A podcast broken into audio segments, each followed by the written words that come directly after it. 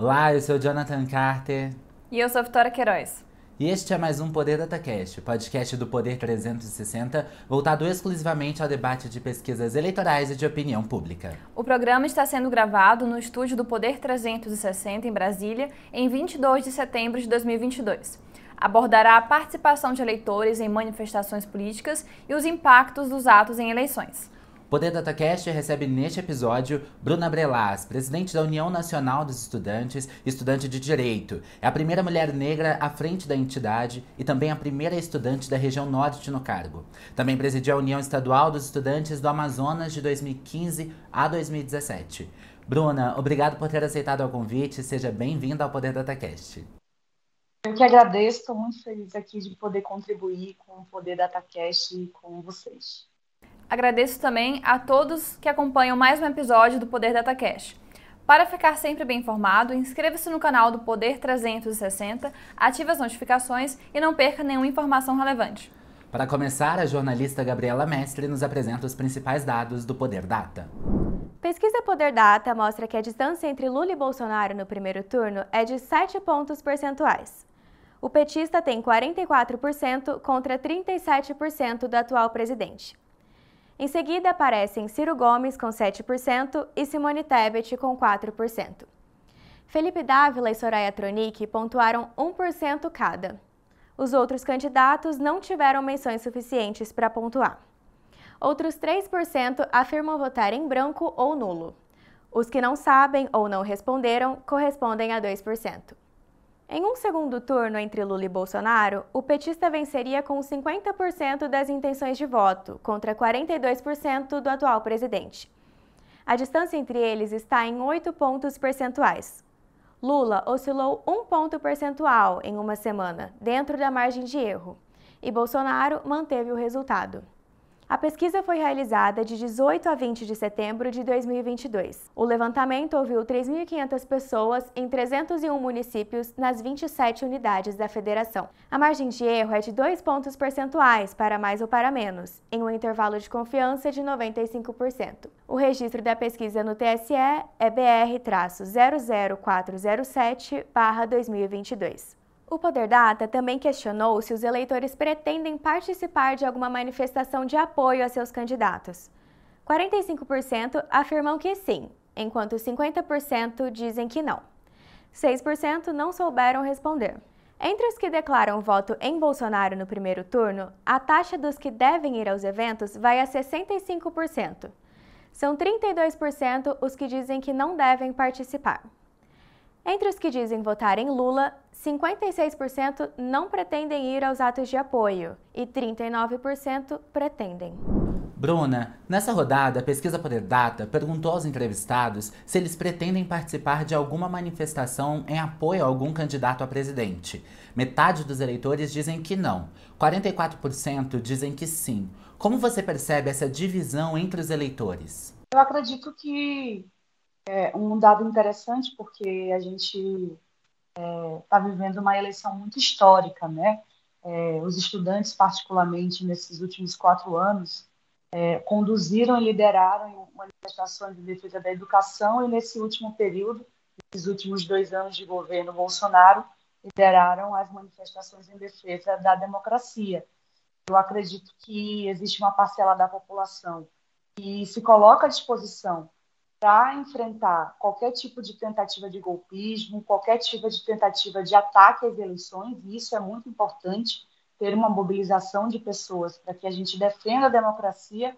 E existe uma outra parte também que está engajada, em menor parcela, na minha opinião, que está engajada em torno de um nome mais é, conservador, que, na nossa opinião, é o Bolsonaro. Então, eu vejo isso como uma parte interessante da democracia e por conta, é, digamos, não gosto da palavra polarização, mas é, desse, desse engajamento entre dois nomes nesse, nessa eleição, isso deva ocorrer. O levantamento cruzou as respostas sobre a participação em manifestações com a declaração de voto em primeiro turno. Entre os eleitores de Bolsonaro, 65% pretendem participar de atos.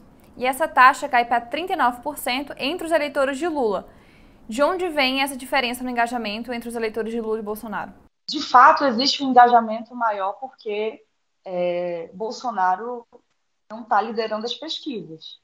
Então, é natural que haja um engajamento do eleitor do Bolsonaro, que tem diminuído em proporção nas ruas, pelo que era antes, pelo que representava antes, com maior força, e tem é, diminuído a proporção é, exatamente porque existe uma grande chance de Bolsonaro perder as eleições.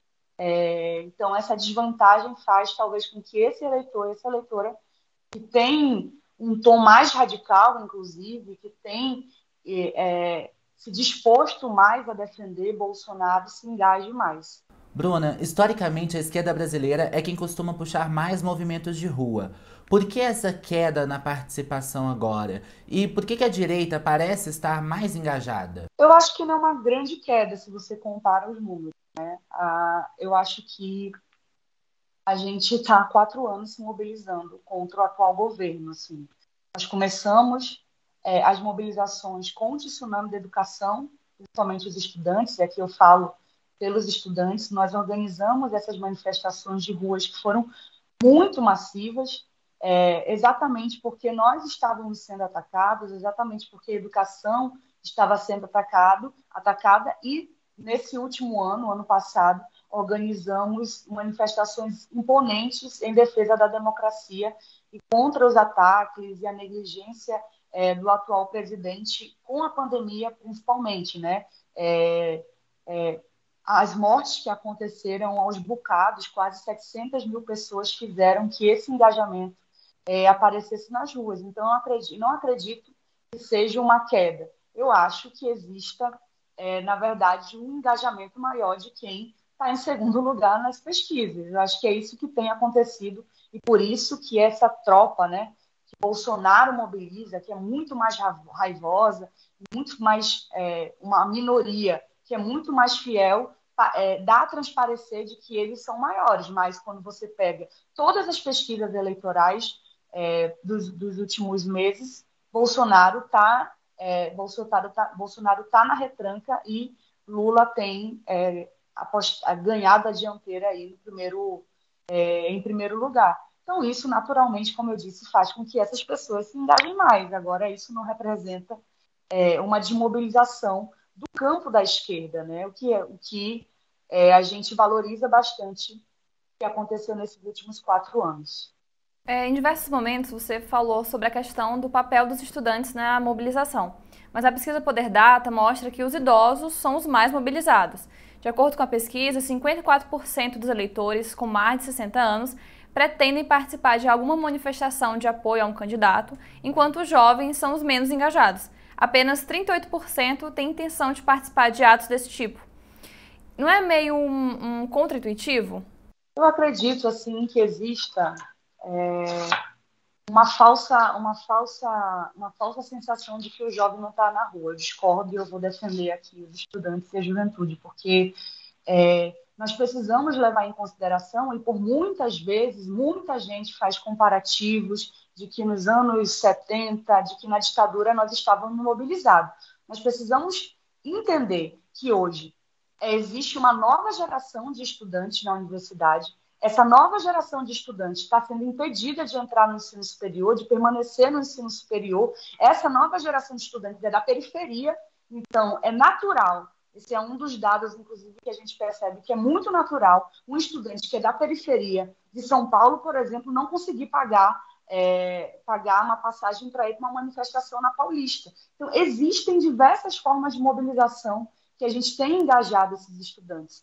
Então, eu é, acho ainda um argumento de que exista um existe um eleitorado do atual presidente que é mais engajado, de fato é uma maioria mais velha, mas não quer dizer que a juventude está desmobilizada. Existem outras formas de mobilização que a gente tem é, que a gente tem engajado e percebido dessa geração. Então acho que não, mesmo que exista uma menor proporção de porcentagens, a gente não deixou de se engajar. O que existe hoje é uma nova parcela da população, dentro especificamente da universidade, que não está conseguindo mais acessar o ensino superior. E quando você não tem dinheiro para comer, quando você não tem dinheiro para estudar, quando você não tem é, trabalho para manter a sua universidade, você obviamente fica incapacitado de entrar nas mobilizações.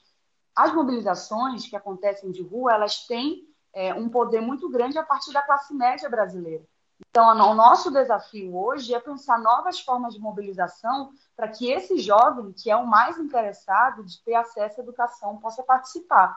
Então, é preciso ter atenção de, uma, de, de, de, como acontecia a mobilização nos anos 70, que era um outro perfil de jovens de classe média ou até classe média alta, e hoje existe um perfil de jovens mais pobres, que estão nas periferias e que estão à margem do centro das grandes capitais. Bruna, então você acredita que os jovens, é, enfim, que a esquerda no geral pode voltar a conseguir mobilizar jovens para ir para as ruas, ou mesmo conseguir mobilizar as pessoas de alguma outra maneira? Eu acredito que sim. Veja, é, na pandemia, eu vou dar um exemplo é, prático. Nós não podíamos ir para as ruas no início daquela ascensão da pandemia e, enfim, muita gente foi impedida de construir mobilização de rua. Agora, é, foi o momento em que a juventude, os estudantes do ensino médio, principalmente, tiveram um papel muito importante para que o Enem fosse adiado. A mobilização de redes foi fundamental para que houvesse pressão nos senadores, parlamentares que estavam atuando no debate do adiamento, adiamento ou não do Enem. É, é, esses estudantes conseguiram fazer uma pressão assim muito significativa de redes e esse elemento de redes ele não pode ser desconsiderado, né? Essa geração está muito mais conectada com o que está acontecendo e eu fiquei muito surpresa quando abri uma sessão virtual do Senado Federal, que às vezes é pouco vista, pouco popular, poucas pessoas assistindo, com mais de 100 mil pessoas escrevendo a hashtag Adienem, assistindo ali, pressionando os parlamentares de cada, de cada estado. Então, acho que esse, essas novas formas de mobilização elas são muito interessantes para a gente pensar como as novas gerações vão se comportar no próximo período em relação às pautas da educação, em relação às pautas é, que envolvem direitos humanos e etc. Bom, apesar das campanhas nas redes sociais de engajamento é, tem, tem engajado mais com artistas e aliados partidários, a campanha de Lula não convocou atos generalizados na rua com apoiadores. É, as campanhas das redes sociais, então, são a nova forma de mobilização? Você acredita que elas têm força para impactar a sociedade como as presenciais? Eu acho que as duas formas de mobilização são importantes. Nenhuma delas é descartável. Mobilização, eu sou uma eleitora do presidente Lula. A Uni não apoia nenhum candidato, mas eu apoio o presidente Lula. Eu, particularmente, quanto CPF. Eu tenho acompanhado Lula pelo Brasil que ele tem mobilizado no país é muito importante e considerável. Eu acho que a gente precisa considerar isso como mobilização. Não é só a militância que está indo ver o Lula. São as pessoas comuns da sociedade que opinam sobre o país e que estão é, participando de forma muito massiva e considerável. Então, não puxar, é, não puxar uma manifestação ou outra coisa, enfim, isso dentro de uma campanha eleitoral, acho que vale pensar como o Lula tem impactado estado, veja, estados do sul do Brasil, do sul do Brasil, onde de, é, historicamente são mais conservadores, tem Lula tem conseguido engajar de forma muito preponderante nas ruas e nas redes. A gente trabalha contra uma rede de ódio gigantesca, uma rede de fake news, uma rede de robôs, uma rede de uma minoria muito engajada, de certa forma, e, ao mesmo tempo, conseguimos é, mobilizar jovens, conseguimos mobilizar outros setores da sociedade a partir das redes. Então, eu levaria em consideração esses dois, dois fatores como importantes, assim, a mobilização de rua, que, particularmente, já que a gente tem falado aqui das eleições e do presidente Lula, o que o presidente Lula tem feito, se você comparar é, o que ele tem feito todo, quase todos, os dias, todas as semanas, e Bolsonaro, num dia só, é, jogando um monte de dinheiro, é, um monte de dinheiro num dia só, como foi o dia 7 de setembro, você percebe que a gente é muito maior. Então, eu levaria em consideração a mobilização de ruas e redes como dois fatores fundamentais. Não abro mão de nenhuma dessas, nenhum desses tipos de mobilização. Bruna, e aí falando nesses dois tipos de movimentação e de mobilização, quais as principais diferenças de impactos entre as mobilizações em redes sociais e as mobilizações presenciais? Como você imagina, como você vê essa diferença de mobilização? Olha, eu acredito que a mobilização de redes, ela consegue, ela tem um papel muito forte em chegar em muito mais gente. E, enfim, em todos os setores da sociedade, como as, as redes se colocaram como um instrumento importante de mobilização, seja comercial, seja para divulgar um produto, seja para fazer mobilização é, de massas, ela é muito preponderante. Então, ela é um fator crucial para você fazer uma virada de chave nas ruas também. É, hoje, o povo brasileiro só pensa em eleição. Por conta. A gente só fala em eleição porque a eleição está aí, está e está na boca do povo, e as pessoas são ou Lula, ou são Bolsonaro, ou algum outro candidato. E eu acho que essa, essa mobilização e esse debate que acontece nas redes, ele se reverbera nas ruas também, são fatores complementares. E aí, Bruna, você falou sobre o 7 de setembro. É, Para finalizar, o, diferentemente do presidente Lula, que tem feito vários comícios em diversas cidades, o presidente Jair Bolsonaro também, mas ele convocou os atos no 7 de setembro. Ele convocou apoiadores para irem às ruas celebrar o bicentenário da independência.